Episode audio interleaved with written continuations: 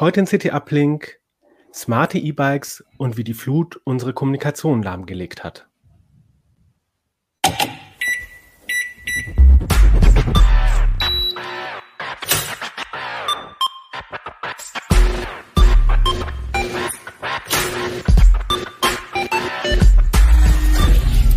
CT Uplink.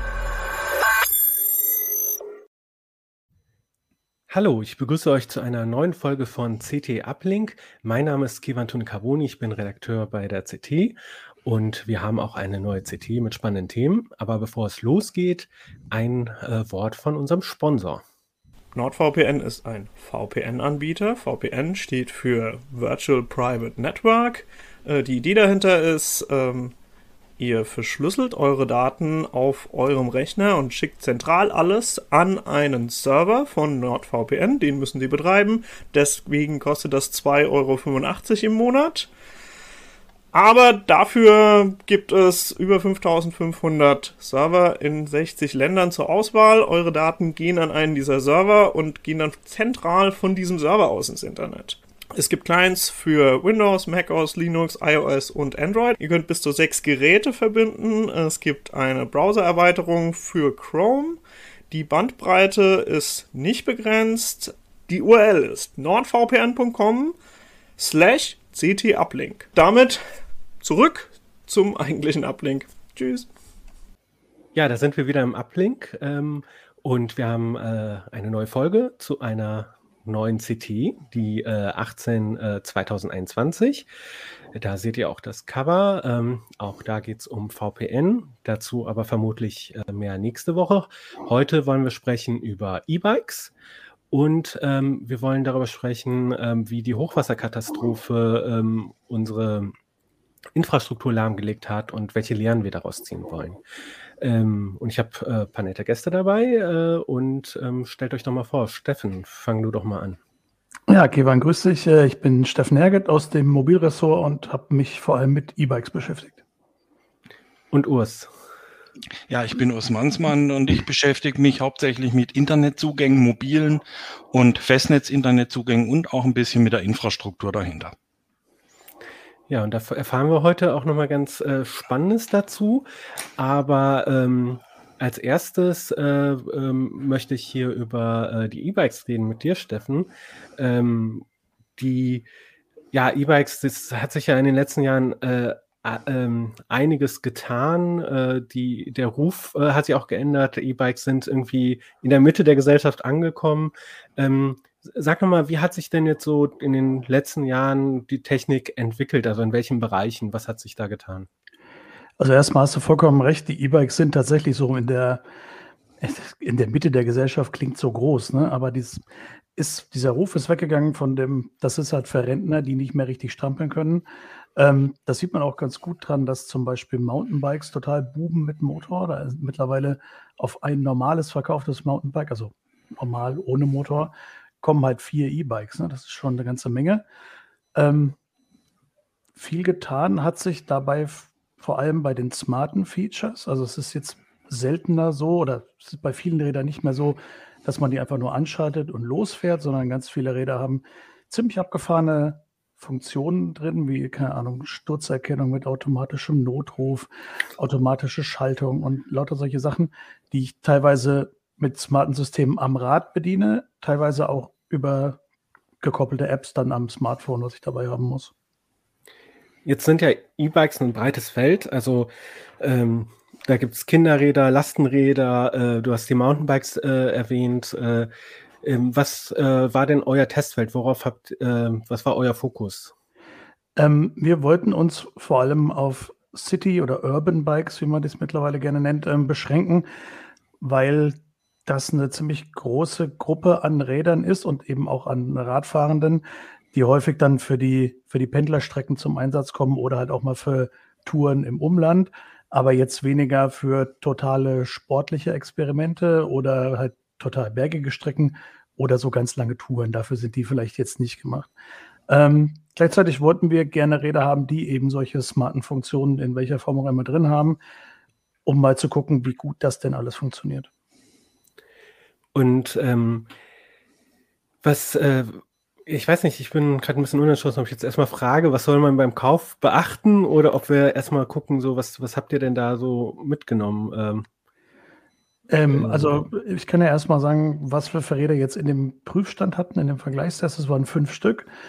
Ähm, das waren eins mit Mittelmotor von Canyon mit einem Bosch-Motor. Das sind ja so ein, also der Bosch-Mittelmotor ist relativ populär. Den gibt es bei vielen in verschiedenen Ausführungen. Da wollten wir gerne eins dabei haben. Wir haben das eins. Ist der, der, Entschuldigung, wenn ich unterbreche, ja. aber das ist der Motor, der da, wo die Pedalen ist. Ne? Genau. Das ist dieser Mittelmotor. Ne? Ja, genau, ja. Da haben wir noch nicht mhm. drüber gesprochen, richtig. Also der in der Mitte am Tretlager direkt sitzt. Genau. Dann haben wir eins, ähm, eigentlich eines der bekanntesten Smartbikes von Van Move, das S3. Ähm, Van Move war ein bisschen Pionier eben bei den Rädern, die connected sind und die ein bisschen smarte Funktionen haben. Ähm, gleichzeitig auch das einzige, was den Motor im Vorderrad hat, in der Vorderradnabe. Und die drei anderen haben den Motor alle hinten. Das ist das ähm, Cowboy S3, also auch ein, ja, das sieht man relativ oft, wird oft als Hauptkonkurrent von dem Van Move genannt. Ähm, dann ein Rad von einer Firma aus Estland, Empler. Das Rad heißt Kurt oder Kurt. Und ähm, dann noch eins mit einem relativ futuristischen Design von Angel, das Smartbike. Jetzt habe ich so, äh, ja, von so einem Halbwissen, sage ich jetzt mal so immer so mitgenommen. Also eigentlich, wenn man das, ähm, den, den Motor da, äh, diesen Mittelmotor haben, äh, da am Tretlager, äh, das ist quasi das äh, ingenieursmäßig das Optimale und so ähm, in der Vorderradnabe der Motor, das ist eher so bei diesen billig E-Bikes.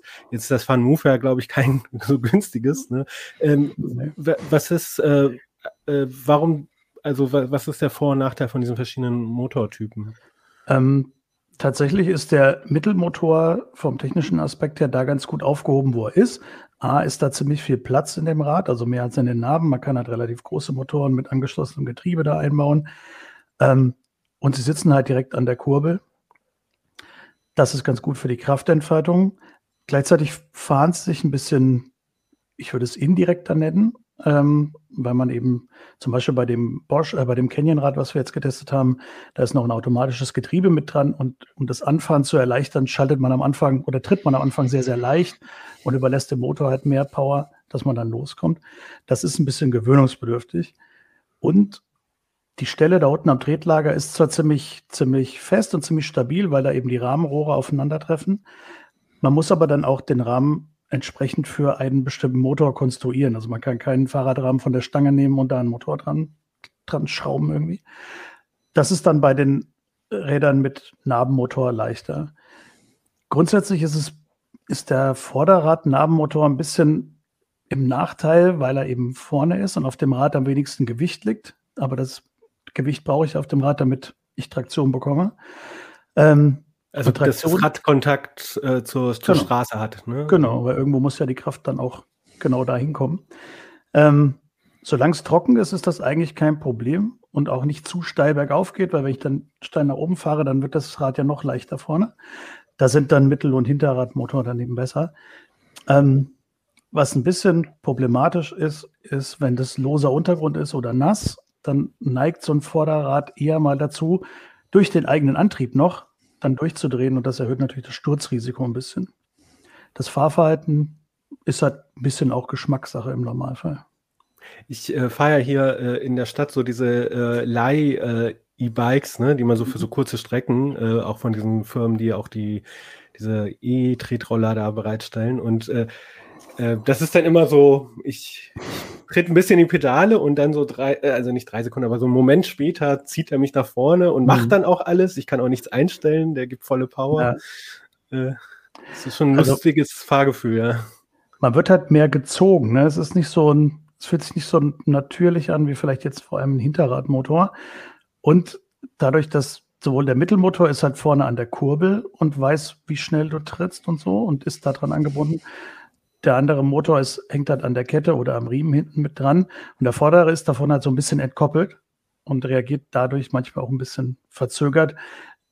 Van Move kriegt das ziemlich gut hin, weil das ein sehr technisches Rad ist mit sehr vielen Sensoren. Aber gerade diese günstigeren Leihräder, das habe ich auch schon gemerkt, die sind da manchmal so ein Gefühl immer so ein bisschen hinten dran und so ein bisschen es geht schon gut, aber es geht halt auch, wie du sagst, oft so, man hat das Gefühl, 0 oder 1. Der Motor ist jetzt an oder er ist aus, aber er ist nicht so stufenlos.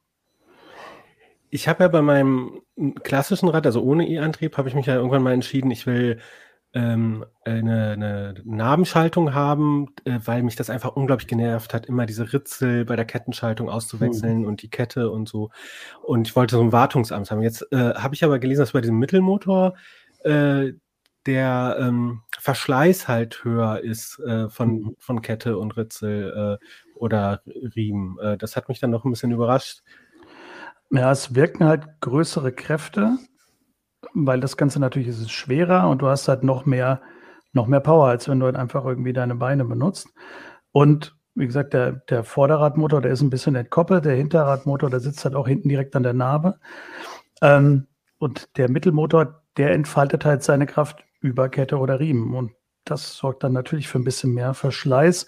Gleichzeitig sind die Räder aber auch in den Komponenten normalerweise so dimensioniert, dass das jetzt nicht dazu führt, dass du irgendwie alle halbe Jahr deine Kette neu machen musst oder so.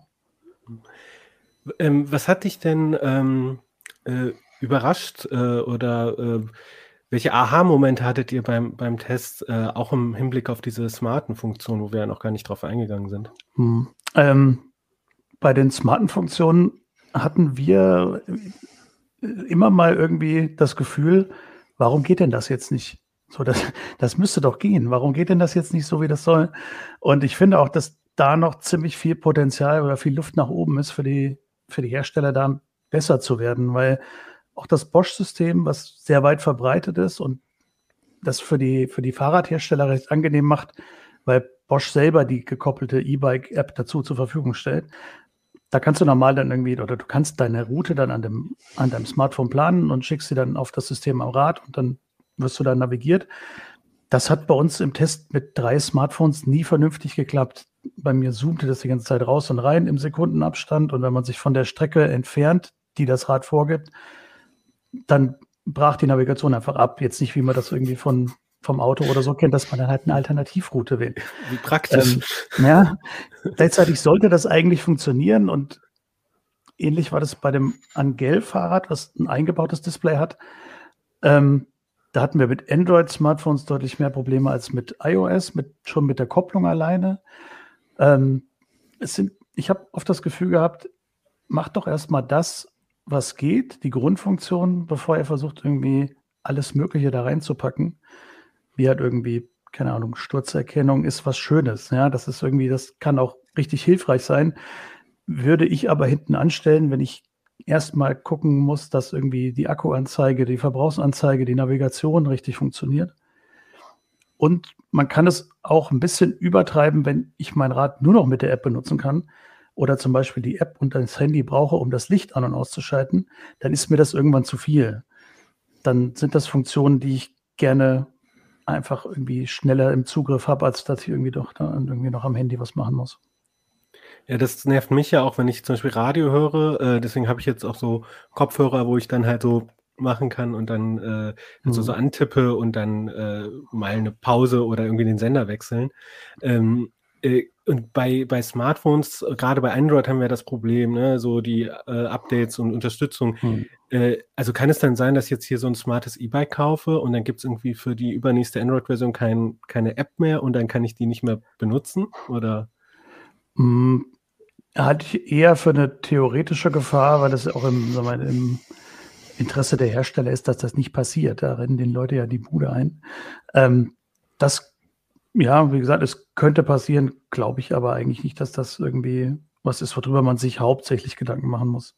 Hm. Was ich ganz schön finde, das ist zum Beispiel beim Cowboy passierte das regelmäßig und auch bei dem Rad von Ampler, dass man während dem Testzeitraum irgendwann halt Updates bekommt, die dann halt über das Handy in die Fahrradelektronik dann irgendwie überspielt werden.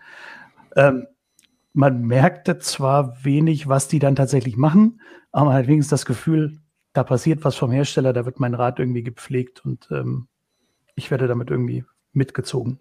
Aber ihr habt jetzt nicht irgendwie gemerkt, so, okay, jetzt ist das Fahrverhalten ein bisschen runder oder, äh, oder so. Das nee, das tatsächlich nicht. Ähm, Gerade bei dem Empler-Rad, was wir, das gibt es in zwei Versionen, gibt es mit Kette und Riemen. Wir haben das mit Kette bestellt, als Ausnahme so ein bisschen, weil es angenehmer ist, auch wenn man wenn man mal ohne Akku dasteht und dann noch eine Gangschaltung hat und nicht nur noch einen Gang. Ähm, da hätte ich mir gewünscht, dass der Hersteller die neue App, die man schon seit ein paar Monaten so vor sich herschiebt, die alles irgendwie neu machen soll, dass die rechtzeitig fertig wird. Die ist es aber immer noch nicht, leider. Ähm, da bin ich mal gespannt, was, was da genau kommt, weil die App hatte auch einige Probleme im Test. Ich musste jedes Mal wieder beim Anschalten mein Handy neu koppeln. Das dauerte zwar immer nur fünf Sekunden, aber ich muss jedes Mal einzelne Mal irgendwie das, das Handy neu einrichten. Das hat mich wirklich gestört, auch wenn man dieses Rad hat, auch einfach mit dem Knopf einschalten und benutzen kann. Aber trotzdem, wenn ich sowas, wenn ich sowas mache, dann es soll halt funktionieren. Gab es sonst irgendwas Ulkiges, was ihr irgendwie erlebt habt beim, beim äh, Testen oder äh ja, eine etwas peinliche Sache ist äh, dem Kollegen äh, Robin und mir passiert mit dem Rad mit, das hat einen speziellen in Deutschland entwickelten Antrieb gehabt, das Fazua-Rad. Also Fazua heißt der Antrieb, das Rad war von äh, Canyon. Das haben wir jetzt nicht im Vergleich mit drin. Ich sage es gleich, falls die Leser das dann irgendwie denken. Das werden wir uns danach nochmal gesondert anschauen.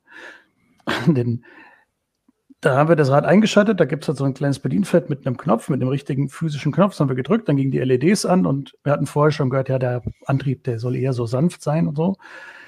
Ich bin dann gefahren und dachte, naja, das ist aber schon sehr sanft. Also richtig viel merke ich da gar nicht. Und dann, ich sagte, Robin, probier doch mal. Und dann ist er gefahren und sagte, ja, puh, können, man könnte auch meinen, da geht gar nichts. Ja, weiß ich nicht. Ja, vielleicht hält dann dafür der Akku länger und so.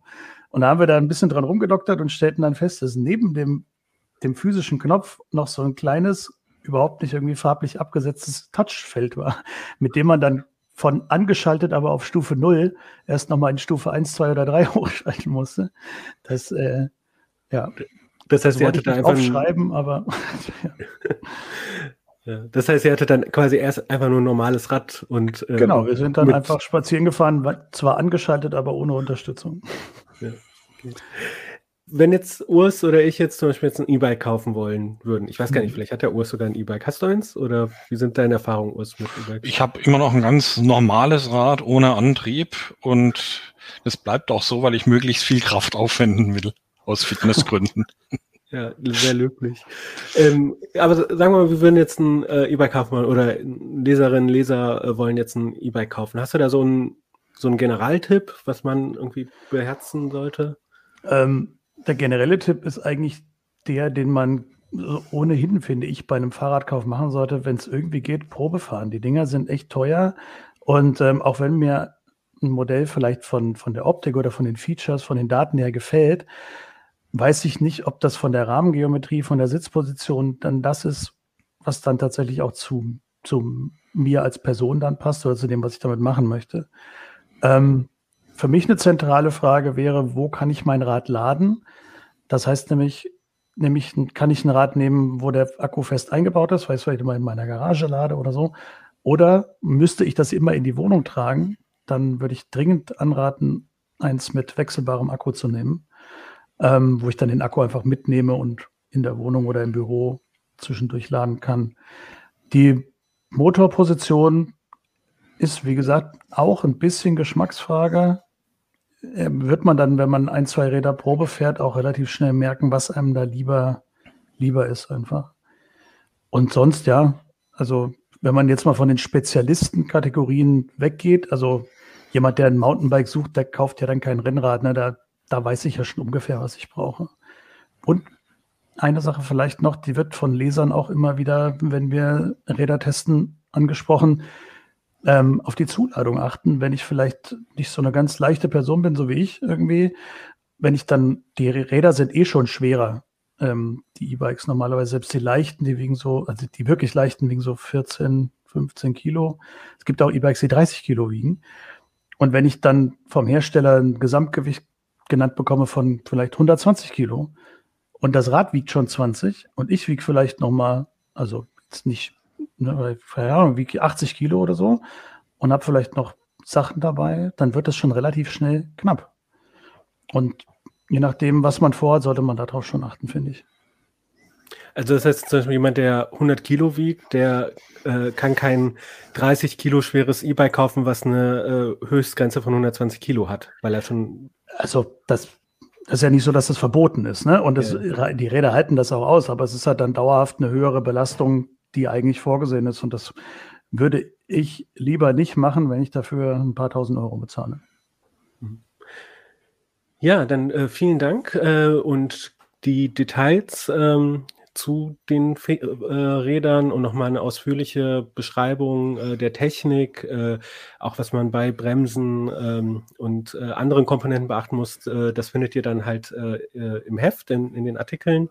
Ähm, und ähm, ja, vielen Dank, Steffen. Und dann kommen wir jetzt zum nächsten Thema, nämlich ähm, die Hochwasserkatastrophe. Wir haben ja alle diese Bilder gesehen, die schrecklichen wo ganze Ortschaften zerstört worden sind. Ähm, und das hat natürlich nicht nur Straßen und Brücken und Häuser betroffen, sondern auch äh, unsere Telekommunikationsinfrastruktur. Ähm, Urs, du hast ja äh, äh, in, im Heft sehr ausführlich und äh, auch sehr bildhaft äh, beschrieben, sozusagen. Was war denn da alles äh, äh, betroffen und warum? Ja, das äh, Hochwasser hat die Telekommunikation in dem äh, im Katastrophengebiet, gerade in den besonders betroffenen Orten, da entlang der A beispielsweise, komplett ausgenockt. Also da ging nichts mehr. Es war kein Festnetz mehr da. Es ging keins der drei Mobilfunknetze mehr. Der Strom war weg. Ähm, das heißt, die Leute waren vollkommen auf sich gestellt. Die konnten nicht keine Notrufe absetzen. Da ging einfach schlicht nichts mehr. Und ähm, es ist natürlich gerade im, in so einem Fall etwas kritisch. Also muss man unterscheiden. Es gab im Vorfeld Warnungen und diese Warnungen kamen ja auch noch durch, denn die waren ja vor der Flutwelle. Aber als das Wasser dann in den Kellern stand, äh, also nicht nur in Kellern, sondern bis hoch zu den, bis hoch zu den Dächern teilweise, ähm, äh, da ging dann nichts mehr.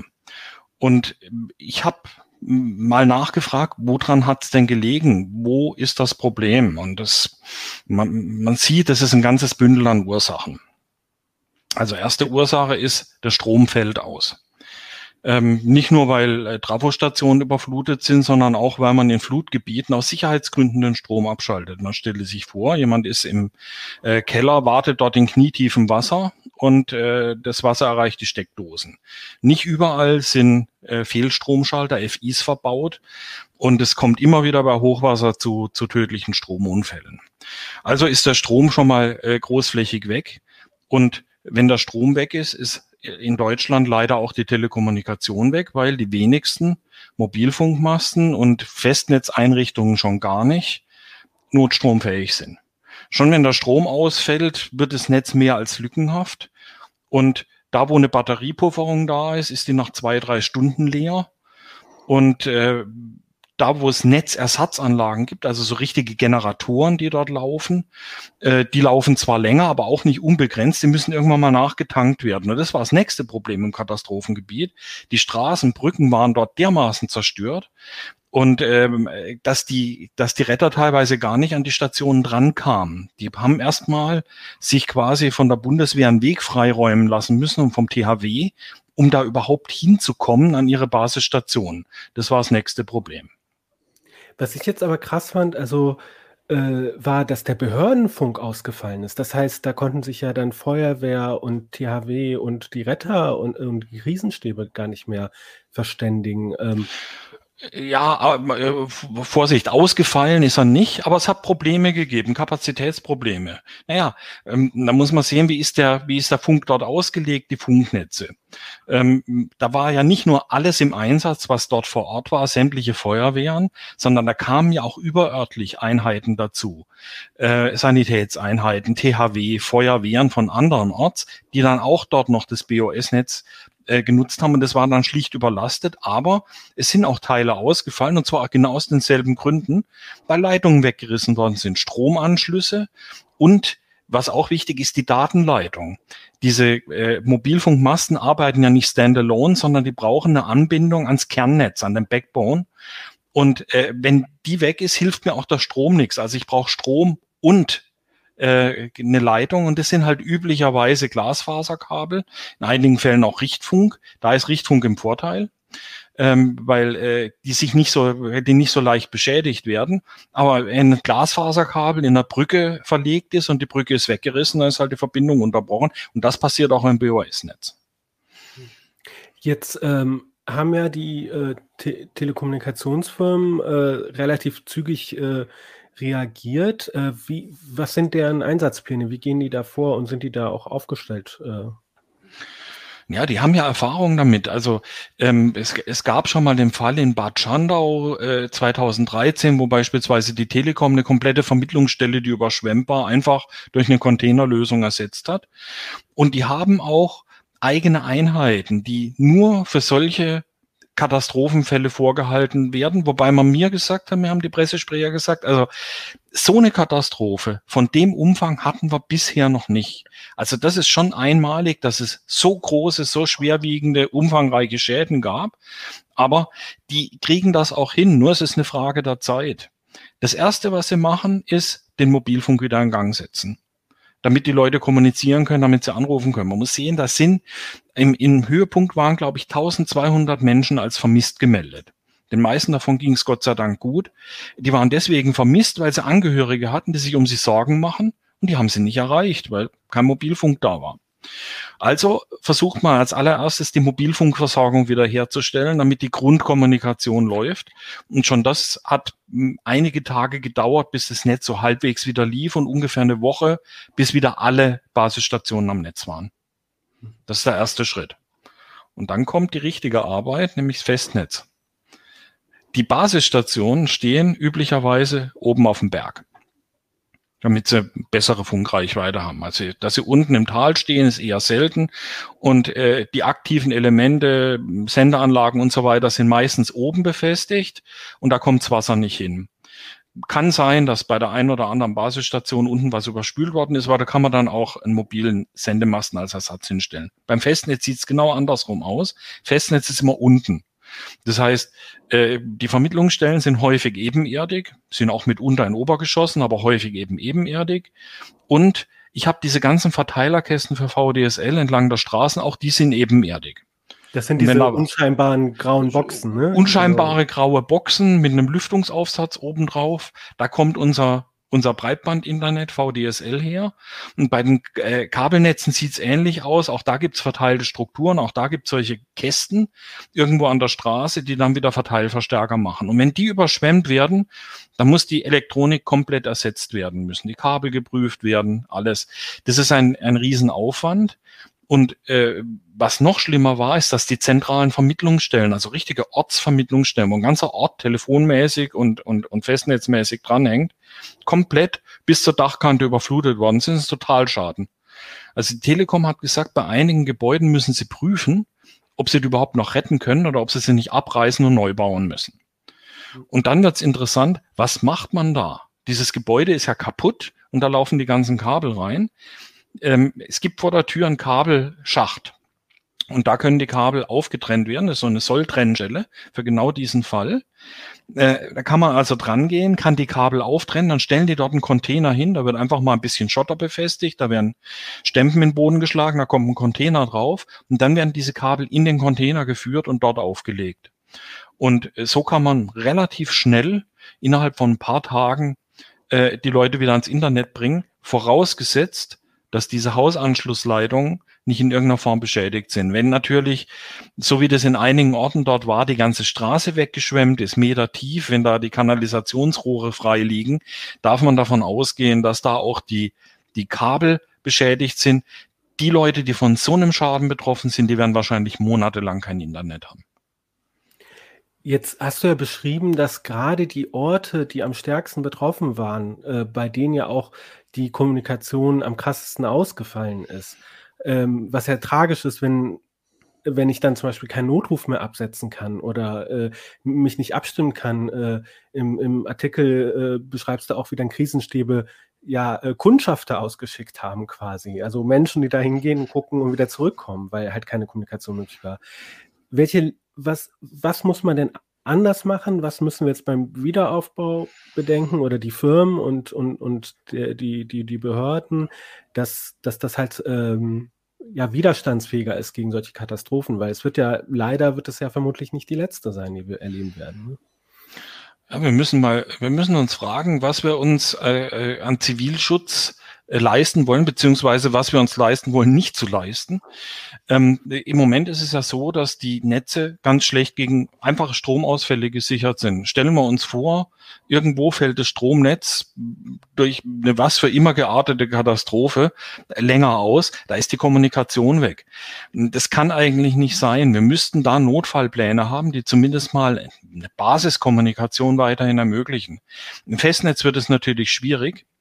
Ähm, weil dort auch auf der Kundenseite die Einrichtungen fehlen. Da habe ich dann einen, einen Router stehen und wenn der Strom weg ist, ist der Router aus und ohne Router komme ich nicht ins Netz und die sind halt nicht batteriegepuffert typischerweise. Aber typischerweise habe ich ein Handy, ein Smartphone und darüber kann ich ins Netz. Deswegen sollte man sich da auf den Mobilfunknetze konzentrieren. Es gibt aber keinerlei Vorgaben an die Netzbetreiber. Ähm, ich kann mich erinnern, nach der Schneekatastrophe in Norddeutschland, und das war in 70er Jahren, hat man alle Vermittlungsstellen in Deutschland so ausgestattet, dass sie mehrere Tage netzunabhängig laufen. Das waren damals noch Festnetztelefone, die aus der Vermittlungsstelle gespeist wurden. Das heißt, wenn die Vermittlungsstelle Strom hatte, konnte man telefonieren. Hat man aus dieser Schneekatastrophe gelernt, dass es nötig ist? Damals gab es noch keinen Mobilfunk, also nicht für die nicht erschwinglich für die breite Masse. Und äh, ist aber davon dann wieder abgekommen nach dem Ende des Kalten Krieges. Jetzt haben wir wieder eine neue Katastrophe, die vom Umfang her ähnlich ist, die sehr viele Menschen betroffen hat, wo wir gesehen haben, was passieren kann, wenn die Kommunikation komplett zusammenbricht. Vielleicht sollte man jetzt nochmal überlegen, können wir es uns wirklich leisten, bei einem Stromausfall auf die Kommunikation komplett zu verzichten? Oder müssen wir nicht ein Konzept haben, dass die wichtigste Kommunikation auch weiterhin funktioniert? Reicht es, ins potenziellen Flutgebieten die per Glasfaser zu versorgen? Oder sollten wir nicht zusätzlich als Fallback-Ebene Richtfunk haben? Aber man muss auch sehen, das kostet viel Geld. Irgendjemand muss das zahlen. Man kann das, wenn man das den Netzbetreibern quasi aufdrückt und sagt, ihr müsst es machen, dann führt das zu Preiserhöhungen. Oder es muss irgendjemand das Geld nehmen und den Netzbetreibern geben und sagen, dafür macht er aber auch einen sicheren Ausbau. Und das müssen wir gesellschaftlich diskutieren. Was ist uns eine sichere Kommunikation wert im Krisenfall?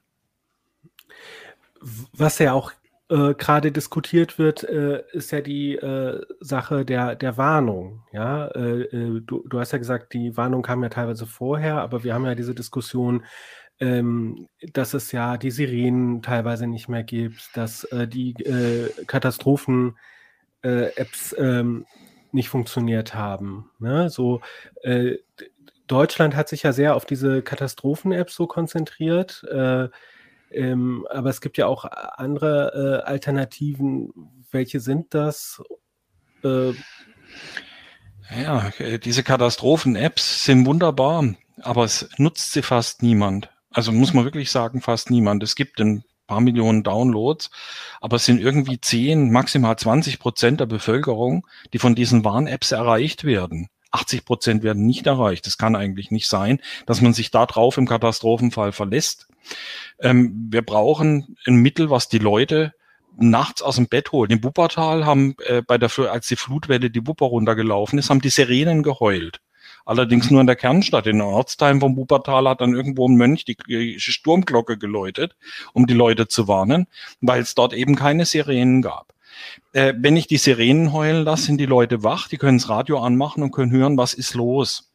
Und diese Warnung ist nicht erfolgt, aber die ist nicht nur deswegen nicht erfolgt, weil die Warnmittel, also die Übertragung der Warnung an die Bevölkerung nicht funktioniert hat, sondern weil die Warnung weiter oben versickert ist. Es war teilweise so, dass äh, jemand auf diese Warnmeldung geschaut hat und sagt, so viele Meter Pegelstand, das kann gar nicht sein, das ist überhaupt nicht möglich. Das muss ein Fehler sein. Äh, und dann die Warnung nicht weiterzugeben, ist natürlich absolut fatal. Also es gab es tatsächlich, dass die Warnung von den verantwortlichen Stellen nicht weitergereicht worden ist. Ähm, heute ist es so, die fahren tatsächlich dann mit Lautsprecherwagen die Polizei durch die Orte durch und warnt die Leute, weil wir sonst keine Mittel mehr haben. Wir haben keine Sirenen. Äh, die Warn-Apps erreichen nur einen Teil der Bevölkerung und die Rundfunkdurchsagen erreichen natürlich auch die, nur die, die schon vorgewarnt sind, die deswegen Rundfunk einschalten oder ihn zufällig laufen haben. Was wir brauchen, ist ein Mittel, was alle erreicht und was dazu führt, dass die Leute dann den Rundfunk anmachen oder zumindest mal einen ersten Hinweis kriegen, worum geht's denn, was ist los, ja, worauf muss ich mich einstellen. Und ähm, was Deutschland nicht gemacht hat, was viele andere Länder gemacht haben, ist Cell Broadcast. Cell Broadcast ist etwas, was in allen Netzen funktioniert. Ich muss nur mit meinem Handy eingebucht sein und es werden alle gleichzeitig erreicht. Das wurde auch als Warn-SMS bezeichnet. Das ist zwar offiziell, fällt das auch unter den Begriff der SMS, ist aber was technisch vollkommen anderes. Eine SMS ist eine Punkt-zu-Punkt-Nachricht. Und an Silvester ist früher, in früheren Zeiten, das, der SMS-Dienst regelmäßig zusammengebrochen, weil alle gleichzeitig um 0 Uhr 1 Glückwünsche geschickt haben. Deswegen als Warnmittel unbrauchbar, aber das Cell Broadcast funktioniert, weil ich schicke eine Meldung und die wird dann zyklisch wiederholt für die, die neu einschalten oder es beim ersten Mal nicht mitgekriegt haben. Und die wird in der Zelle ausgestrahlt. Und äh, alle, die in dieser Zelle eingebucht sind, bei denen fiebt das Handy und zwar auch bei Stummschaltung. Es gibt mehrere, es gibt einen abgestuften Alarm. Bei der höchsten Alarmstufe schlägt das Ding Krach. Auch wenn ich äh, äh, beispielsweise irgendwo im Klavierkonzert in der dritten Reihe sitze, schlägt das Ding immer noch Krach. Aber nicht nur bei mir, sondern bei allen, die ihr Smartphone anhaben. Man sieht diese Szenen manchmal in den Filmen, wo plötzlich irgendeine Katastrophe passiert und bei allen gleichzeitig das Handy fiebt, alle gleichzeitig zum Handy greifen. Das ist so schnell, dass sie beispielsweise in Japan die Erdbebenwarnung darüber laufen lassen. Achtung, Erdbeben, Deckung. Aber ja. das ist so eine Oldschool-Technik, ne? So wie auch die Sirenen, ne? So, äh, das ja, äh, äh, und genau das warum, ist das. Warum, ja, das ist genau das, was wir brauchen. Einfach, ja. einfach halten. Das, so simpel wie möglich. Je einfacher ich ein System habe, desto weniger kann passieren. Ich meinte das gar nicht als Kritik. Also ich meine, ja, ja. ich wollte Oldschool nicht als negativen Begriff, sondern es ist so eine einfache, simple äh, und ich würde auch vermuten kostengünstige Technik. Ne? So, äh, aber ja. also ich meine, das ist ja fertig entwickelt seit den 90ern. Warum hat sich Deutschland dagegen gewehrt? Warum hat jetzt erst Seehofer gesagt, wir machen das? Äh, ja, weil man halt auf diese, weil man halt äh, äh, sich wahrscheinlich von den Möglichkeiten einer Warn-App hat blenden lassen und überschätzt hat, wie viele Leute sich diese Warn-Apps tatsächlich runterladen. Und Cell Broadcast ist halt Teil des Betriebssystems, geht auch mit älteren Handys, ja, auch mit ganz alten, ist seit, ich glaube, 99 spezifiziert.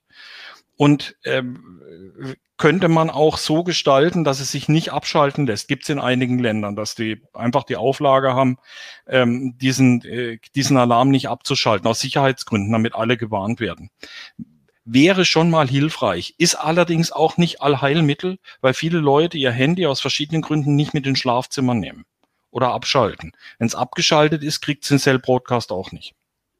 Ja. Aber es wäre ein zusätzlicher Weg, der viele Einsatzmöglichkeiten bieten würde und hm. wesentlich mehr Leute eben erreichen würde als die App. Wo, wo ich so ein bisschen das Problem sehe, ähm, das ist ja so eine Falle, die wie, wir Nerds so gerne reintappen, nämlich irgendwie soziale Probleme mit technischen Mitteln zu lösen. Ne? Also jetzt, wenn jetzt plötzlich Sirenen wieder als Allheilmittel sind, ähm, ne, ist genauso. Äh, also die Sache ist, ähm, ich muss die Sirene hören oder das, die Cell Broadcast Message oder die Cut-Warnmeldung oder so, aber vor allem äh, glaube ich ja auch, dass es so einer Warnkultur und auch äh, ähm, fehlt. Ne? Wir haben es ja auch so teilweise bei, bei, bei der Corona-Pandemie gesehen, äh, da hat man sich äh, am Anfang schön dran gehalten und dann ist nichts passiert. Und dann war das als Argumentation dieses ähm, Präventionsparadox, ne? So, äh, äh, ja, äh, da, da, war ja da gar nicht so schlimm. Ne? Ja, es war nicht so schlimm, weil wir uns alle äh, äh vernünftig verhalten haben. Ne? Und ähm, äh, also es braucht doch nicht nur diese, diese äh, Warnmittel, sondern wir müssen halt auch lernen, damit umzugehen und auch damit umzugehen, dass es mal einen Fehlalarm gibt. Ne? Manchmal hatten ja Leute ja auch Angst, Verantwortliche eine Meldung rauszuhauen, ähm, weil dann ja auch, ja, wenn da evakuiert wird und dann war es unnötig, da gibt es ja auch viel Kritik. Ne? Ja, das ist ein, das ist ein ganz, äh, ist ein ganz kritischer Punkt. Und das sind tatsächlich weniger technische Sachen als soziale Sachen. Ähm, drei Fehlalarme und beim vierten echten Alarm äh, bringt sich keiner mehr in Sicherheit. Also muss man auch aufpassen.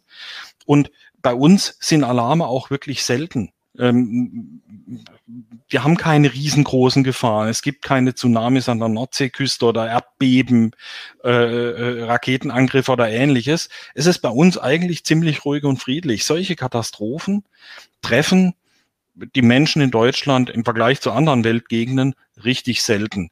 Und umso schwieriger ist es den Leuten dann, äh, das zu vermitteln, dass es eben doch manchmal die Situation gibt, dass jetzt alle gewarnt werden müssen, dass irgendwo ein, ein, ein Chemiewerk brennt, wie neulich in, in äh, Leverkusen, ja, oder eben dieses Hochwasser. Es passiert halt hin und wieder was.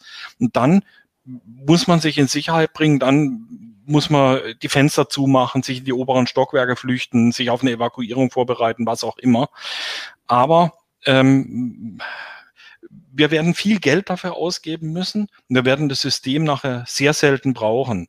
Aber wenn wir es nur einmal richtig brauchen, hat sich das Geld, glaube ich, schon gelohnt. Weil wir halt Menschenleben retten, ne? So. Richtig. Und es sind viele, es sind wirklich viele ums Leben gekommen bei dieser Flutkatastrophe, einfach weil sie nicht richtig gewarnt worden sind, weil den Leuten nicht klar war, wie schnell das Wasser steigt, weil sie versucht haben, ihre Keller leer zu pumpen und dann dort vom Wasser eingeschlossen worden sind oder noch irgendwo mit dem Auto rumgefahren sind und dann dort von äh, in den Wassermassen umgekommen sind. All das hat's gegeben.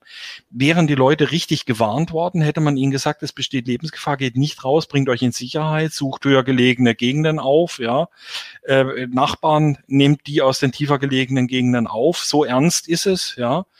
Äh, vielleicht hätte es viele Menschenleben retten können, ja. Wo, wo ich auch so ein Problem sehe, ist die, ähm, die, die Kommunikation, also diese Krisenkommunikation. Also wenn man genau so ganz klare, einfache, vielleicht, äh, Joey, äh, lieber Videoproducer, kannst du mal die Screenshots, die ich dir geschickt habe, einblenden oder den ersten. Also das ist jetzt so eine Warnmeldung hier für so ein ne, Weltkriegsbombe gefunden. Das fängt an mit dem Wort Kampfmittelfund, ja, so mhm. äh, und ähm, äh, und dann Kampfmittelfund in Miesburg Süd, also es ist nichts Aktuelles, keine Sorge. Äh, bei Sondierungsarbeiten auf einem Grundstück äh, äh, wurde eine Fliegerbombe aus dem Zweiten Weltkrieg lokalisiert. Ich finde, das ist so eine bürokratische Sprache, ja. So und äh, da denke ich, muss auch, glaube ich, noch daran gemacht werden, diese Sachen, ich meine, das geht ja noch, ne? So, äh, also muss man erstmal, es muss man eigentlich erstmal auf Deutsch übersetzen, weil das nicht jeder versteht.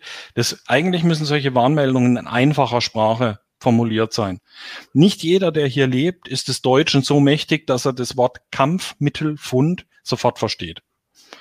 Ja, also ähm, selbst wenn ich Deutsch als Muttersprache habe, weiß ich ja. nicht unbedingt, was gemeint ist, wenn ich mich damit nicht, noch nicht auseinandergesetzt habe.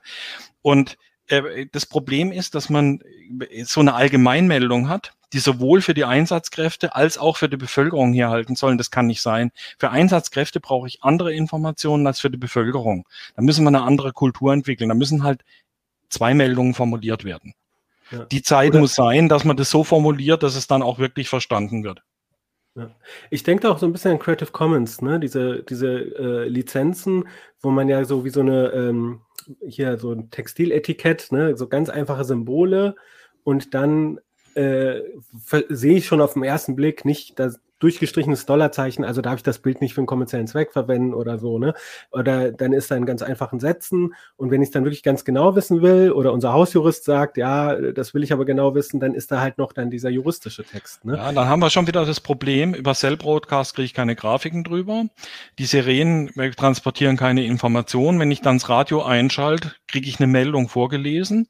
Da sind auch keine Bilder drin. Ich habe ja unterschiedliche, unterschiedliche Medien und dann wird die die Aufgabe sehr komplex, in der Eile der Zeit eine möglicherweise bisher noch gar nicht dagewesene Gefahrensituation in für drei, vier, fünf verschiedene Medien zu formulieren. Mhm. Also ja. es ist keine, ist sicher keine einfache Aufgabe, aber wir sollten mal dran gehen, das besser zu machen. Und es müsste auch regelmäßig, es müsste auch regelmäßig Probealarme geben, dass man sich einfach ja. dran gewöhnt, dass man weiß, äh, ich, äh, wenn ich zu Hause bin, wie laut höre ich die Sirenen, ja, höre ich die überhaupt, wenn ich das Radio anhab, äh, fiebt mein Handy bei einem Cell-Broadcast auf der höchsten Alarmstufe tatsächlich oder habe ich vielleicht doch irgendwas abgeschaltet? Solche Dinge müssen geklärt sein.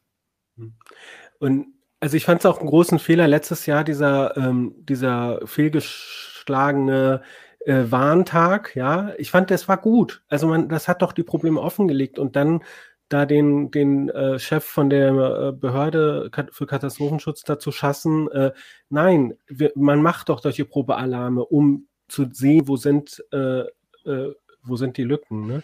Aber Steffen, ich wollte dich mal fragen, also ähm, benutzt du diese Warn-Apps? Äh, wie hältst du das? ja, ich weißt benutze, du, was zu tun gibt? Ich benutze tatsächlich diese Warn-Apps, also von Katwarn, da kam eine Weile mal immer, also eine Weile ab und an irgendwie Sachen, auch irgendwie eine Hitzewarnung oder so, aber da kommt tatsächlich, wie Urs schon sagt, sehr, sehr selten irgendwas.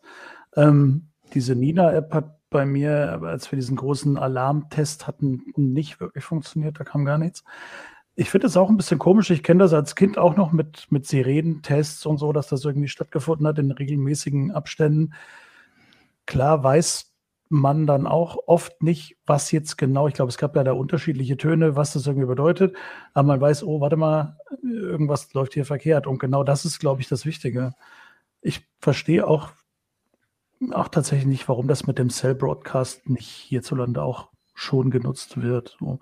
Mir erscheint es tatsächlich als sinnvolle Maßnahme. Jeder hat doch ein Handy irgendwie dabei an den Punkt, den äh, Urs du angesprochen hast, habe ich tatsächlich auch nicht gedacht, dass viele Leute das nachts ausmachen oder nicht mit ins Schlafzimmer nehmen oder so. Ja.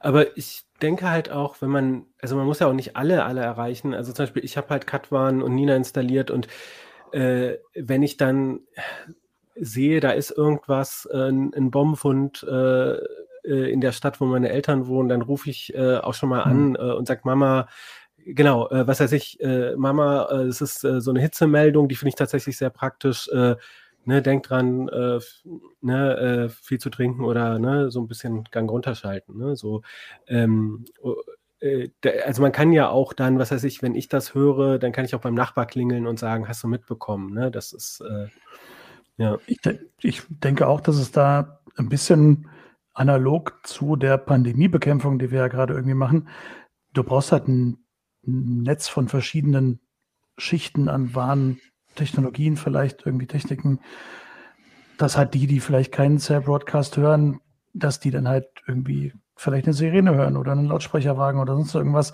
dass nicht alles überall sein muss, aber dass man die Chance erhöht, dass mindestens ein Signal bei allen ankommt. Ja. Na, was zum Beispiel bei uns vollkommen fehlt, was in den USA gang und gäbe ist, sind Einblendungen in die aktuellen Fernsehprogramme mit Warnmeldungen. Also wenn da eine Tornado-Warnung ist, dann ist erstmal der Bildschirm rot. Ja, das sehe ich auch aus dem Augenwinkel, dass jetzt irgendwas ganz Schlimmes. Ja, die haben dann auch äh, äh, Warntöne, die sie einspielen ins Programm und so weiter, so dass die Leute dann auch tatsächlich gewarnt werden. Wobei es bei den Tornado-Warnungen auch ähm, um Sekunden geht. Aber mhm. diese, diese Warnkultur fehlt halt bei uns und die müsste man erstmal etablieren. Mhm. Oder auch im Wetterbericht halt zu sagen, nicht, da kommen 120 Liter pro äh, ich weiß nicht, was da die Größeneinheiten sind. Ich kann mit diesen Zahlen nichts anfangen, sondern sagen. Ja, das, das wissen die Meteorologen nicht. Den Meteorologen ist nicht klar, dass es zu Hochwasser führt. Das sind andere Fachleute. Die Meteorologen sagen, hier kommen 120 Liter runter. 120 Liter in der norddeutschen Tiefebene sind was vollkommen anderes als im Mittelgebirge. Weil im Mittelgebirge läuft es in Tälern zusammen und in der norddeutschen Tiefebene verteilt sich es in der Fläche. Hm. Aber es gab ja Leute, die zum Beispiel ähm, also es gab einen Wetterdienst, ein privater, äh, der so mhm. auch YouTube-Videos macht, glaube ich, äh, oder online, und die haben ganz deutlich davor gewarnt, während halt zum Beispiel in, in anderen Wettersendungen halt äh, das wie so ein buntes, leichtes, lockeres Thema äh, äh, am Campingplatz sind die Füße, ne? Ja. Die dafür zuständige EU-Stelle hat auch gewarnt, Tage vorher hat gesagt, Achtung, da braut sich was zusammen, höchste Gefahrenstufe, äh, äh, Hochwasser, ja da ist einiges im Vorfeld schief gelaufen, ja. ja. Also es halt lag nicht nur an den technischen Warnungen, sondern es lag schon im Vorfeld daran, dass die Warnungen erst gar nicht losgeschickt wurden. Denn wenn man die, wenn man rechtzeitig die Leute gewarnt hätte, hätte man ja noch was machen können. Beispielsweise mit der Polizei mit Lautsprecherwagen durch die Orte fahren. Die waren alle vollkommen überrascht, wie schlimm diese Flut wird. Ja. Und ich denke, man muss halt auch kommunizieren, wie muss ich mich dann verhalten. Ne? So zum Beispiel in Leverkusen. Gehen Sie gesagt, nicht in den Keller. Ne? Gehen Sie nicht in den Keller. Ne? Unterschätzen Sie das auch nicht, äh, wenn da äh, nur ein bisschen Wasser ist. Sie kriegen die Tür hinterher nicht auf oder äh, es gibt Stromschläge. Ne? Gehen ähm, Sie nicht über die Straße. Es kann sein, dass Kanaldeckel aus der, aus der Halterung gedrückt sind. Das sehen Sie nicht. Die werden tatsächlich zu Todes fallen. Solche ja. Sachen. Keine überfluteten Flächen betreten oder befahren. Ja. Ja, äh, dann machen wir jetzt mal hier einen Deckel drauf. Ähm, äh, äh, danke für diese Einblicke, Urs, auch an dich. Äh, und ähm, wenn ihr da, äh, liebe ZuschauerInnen, HörerInnen, lesen wollt, wie da Telekom, Vodafone, O2 ähm, damit umgegangen sind, wie gesagt, ein sehr spannender Artikel ähm, und natürlich auch die Details zu den E-Bike-Tests. Ähm, in der aktuellen CT 18 2021, die am Kiosk sein sollte oder bei euch in den Briefkästen, wenn diese Ablink-Folge erscheint. Jetzt kommt noch gleich unser Überraschungsgast, aber vorher nochmal ähm, was zu unserem Sponsor. NordVPN ist ein VPN-Anbieter. VPN steht für Virtual Private Network. Äh, die Idee dahinter ist, ähm, Ihr verschlüsselt eure Daten auf eurem Rechner und schickt zentral alles an einen Server von NordVPN. Den müssen Sie betreiben. Deswegen kostet das 2,85 Euro im Monat.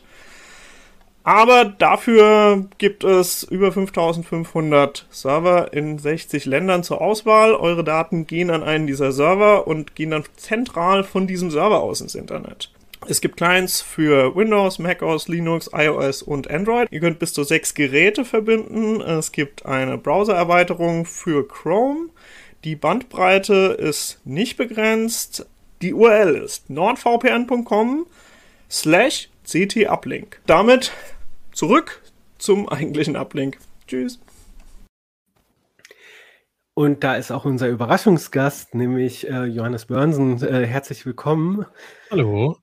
Du bist ja äh, immer fleißig im Hintergrund und äh, managst hier als Videoproducer äh, unsere Sendung äh, und nicht nur den Uplink, aber du machst ja auch mit Kino zusammen äh, unseren neuen äh, YouTube-Channel CT3003 und den finde ich persönlich sehr cool und sehr unterhaltsam. Ähm, ich bin da ja nicht involviert, deswegen ist es jetzt hier auch kein Eigenlob. Ähm, und du hast jetzt die, die letztens ein Video gemacht, das fand ich total krass. Du hast dir ein Flugsimulator äh, ja, gebaut, also oder ein, ja, erzähl doch mal, was hast du da gemacht? Äh, also ich habe äh, in, in, gewisser Weise mir einen Kindheitstraum erfüllt und habe so ein Ding gebaut, in dem man sitzen kann, wenn man Flugsimulator spielt. So muss man es vielleicht nennen. Also es gibt so diese, es gibt ja so Leute, die sich für eine Boeing oder sowas von Home Cockpit bauen. Das ist dann riesengroß und schwer und irgendwo fest installiert. Das war irgendwie nicht so das, was ich wollte. Ich wollte aber halt gerne was haben, was also ich bin halt riesengroßer Flugsimulator-Fan seit 25 Jahren, wahrscheinlich noch länger. Und ähm, wenn ich spielen will, dann baue ich den Kram halt an meinem Schreibtisch auf und das ist irgendwie immer blöd, weil das ist alles nicht in der richtigen Position und die Pedale auf dem Boden rutschen hin und her und erstens, es dauert auch immer, weil ich kann das hier nicht an meinem Schreibtisch halt aufgebaut lassen. Ähm, und was ich halt gemacht habe, ist, dass ich mir mit ein paar Brettern und ein bisschen Farbe und so weiter was gebaut habe, was eben so eine Form hat wie eine wie ein Cessna-Cockpit, wo eben die ganzen Bedienelemente einfach fest dran sind, wo man sich jederzeit reinsetzen kann äh, und losfliegen kann. Ich fand das auch irre, was es da überhaupt alles für Zubehör gibt. Ne? Also, dass man halt hier diese Schubkontrollen und irgendwelche Knöpfchen und was weiß ich. Äh, ähm, jetzt, jetzt, hast du da halt hier so ein ja äh, mit, mit Holz und äh, unterschiedlichen Sachen und natürlich auch diese, diese Gadgets, die sozusagen für Flugsimulator-Nerds gibt, ne? Äh, die hast du zusammengebaut in so, einem, in so eine Box und hast dann äh, so einen Monitor, einen relativ großen Fernseher, glaube ich, mit äh, da, dahinter gepackt. Äh, und das hat mich doch ein bisschen äh, überrascht. Erstmal, der, der ist so tief, wo ich erstmal dachte, warum hast du den nicht höher gepackt? Und ähm, und, war, und es gibt ja auch Leute, die Beamer verwenden. Warum hast du äh, diese Lösung mit dem Fernseher gemacht? Also ich kann ja vielleicht mal ein Foto zeigen, ähm, wie das Ganze im zusammengebauten Zustand aussieht. Ja. So genau sieht das Ganze aus. Also es ist, hat keine so eine Hülle drumherum. Da fehlt jetzt der Fernseher gerade noch, der steht da nicht. Der steht äh, ungefähr da, wo mein, also wenn ich jetzt das Bild mal wieder ausblende, da an der Stelle steht der Fernseher. Also ja, wir brauchen so ein, drauf, genau. Ähm, und der, der, was mich an ganz vielen Setups so stört, wenn man das anguckt, ist, dass die Leute dann häufig, die haben einen Monitor vor sich stehen, da sind die Instrumentenbretter drauf und darüber haben sie einen Monitor, auf dem die Sicht vorne, was der Pilot sieht, dargestellt ist. Das führt aber dazu, dass der Horizont, wenn du gerade fliegst, nicht auf deiner Augenhöhe ist, was, wo er eigentlich sein müsste, sondern der Horizont ist permanent 30 Zentimeter oberhalb von dir. Und das ist einfach vollkommen unrealistisch. Und was ich jetzt genommen habe, ist ein ähm, glaube, das ist ein 37 Zoll Fernseher, der ist auch schon zehn Jahre alt, den haben wir hier irgendwie vor einem halben Jahr dann doch ausrangiert. Ähm, und der funktioniert aber noch vollkommen problemlos und den habe ich da jetzt halt vorne ähm, verbaut. Es könnte für meinen Geschmack auch noch ein kleines bisschen größer sein, aber ich hatte keine Lust jetzt dafür, ähm, muss ja irgendwie auch an die Ressourcen denken, dafür jetzt einen eigenen Fernseher wieder neu zu kaufen. Und das auch mit 37 Zoll macht das schon ganz schön viel Spaß. Zumal man ja relativ dicht dran sitzt. Man ist ja nur so ungefähr einen Meter weit weg oder sowas von dem, ähm, Bildschirm. Und dann sind 37 Zoll auch schon ganz schön groß. Und klar, Beamer und sowas, das ist natürlich super. Es gibt auch Leute, die nehmen dann mehrere Beamer und dann kommen sie auf 180 Grad und dann wird das überblendet und so weiter. Aber äh, dann braucht man auch einen Platz, wo man das fest aufbaut. Und äh, das Cockpit, was ich gebaut habe, ist halt auf Rollen. Es ist auch nur 70 Zentimeter breit. Es also hat nur einen Sitzplatz für die, die jetzt nur zuhören. Ähm, das heißt, man kann es problemlos von Raum zu Raum schieben ähm, oder vielleicht auch mal auf eine Messe mitnehmen, wenn es sowas irgendwie wieder gibt, ohne dass man irgendwie so ein Ding hat, was irgendwo fest installiert ist und was da überhaupt nicht mehr sich wegbewegen lässt. Ja, ähm, genau. Ich versuche auch jetzt gar nicht das Bild für die HörerInnen zu beschreiben, sondern geht einfach auf den Channel äh, CT3003, guckt euch das, das Video an. Es ist äh, sehr unterhaltsam, äh, zeigst du Schritt für Schritt, wie du das äh, aufgebaut hast. Hast ja auch ähm, ja gut was investiert an Arbeit und Zeit und auch Geld. Und da sind auch Paraffinessen, äh, zum Beispiel, wie du das äh, mit den Instrumenten gelöst hast. Da habe ich gedacht, wow, woher kriegst du denn die ganzen äh, Anzeigen? Und da hast du äh, einen kleinen Trick und da hast du auch so ein bisschen Upcycling gemacht. Ähm, also ich kann äh, nur empfehlen, guckt euch das Video an. Äh, ich fand es sehr fresh. Dann ähm, vielen Dank, äh, Johannes, für ähm, deinen Besuch hier vor der Kamera. Und ähm, äh, ja, damit endet auch unsere heutige Uplink-Ausgabe. Schnappt euch die CT, schickt uns gerne Feedback an uplink.ct.de oder äh, kommentiert hier unter dem Video, äh, ob bei YouTube oder ähm, im Forum. Und ähm, schaut natürlich bei CT3003 rein und abonniert es. Äh, danke an meine Gäste. Vielen Dank, dass ihr da wart. Und gerne. dann äh, wünsche ich euch allen da draußen einen schönen Tag, eine schöne Woche. Bis zum nächsten Mal. Tschüss. Ciao.